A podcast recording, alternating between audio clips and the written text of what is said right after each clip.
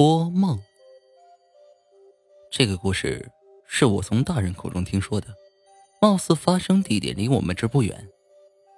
话说，故事是这样的：某村中年人啊，得有五十了，还不算老，非常喜欢喝酒，几乎达到了嗜酒如命的地步了，每天都喝，顿顿都得有酒才吃饭，几乎没有一天能看见他是清醒着的。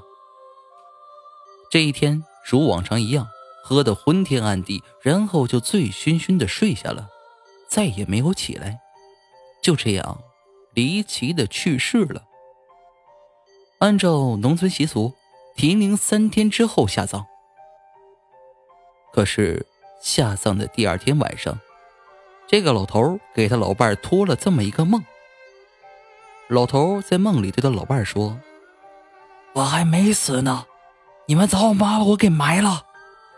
那个老太太一个机灵醒了过来，一夜没睡，第二天就告诉他儿子了，然后他儿子就带人去挖坟了。挖呀挖呀，越挖他们越觉得不对劲，不一会儿就挖到了棺材，拿着家伙事儿打开棺材，当时把在场的每个人给吓得半死。你猜怎么着？当打开棺键时，只见那个人坐在棺材里，食指伸向半空，手指头已经挖烂了，血肉已经模糊了，浑身的肤色发青，寿衣被撕得很烂很烂，在棺材上留下一道道血痕。不过，那个人当时已经僵硬了。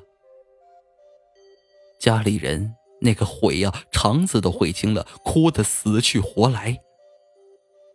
当时还有人说不下地，把他当成一个梦。要是活着，还怎么托梦呢？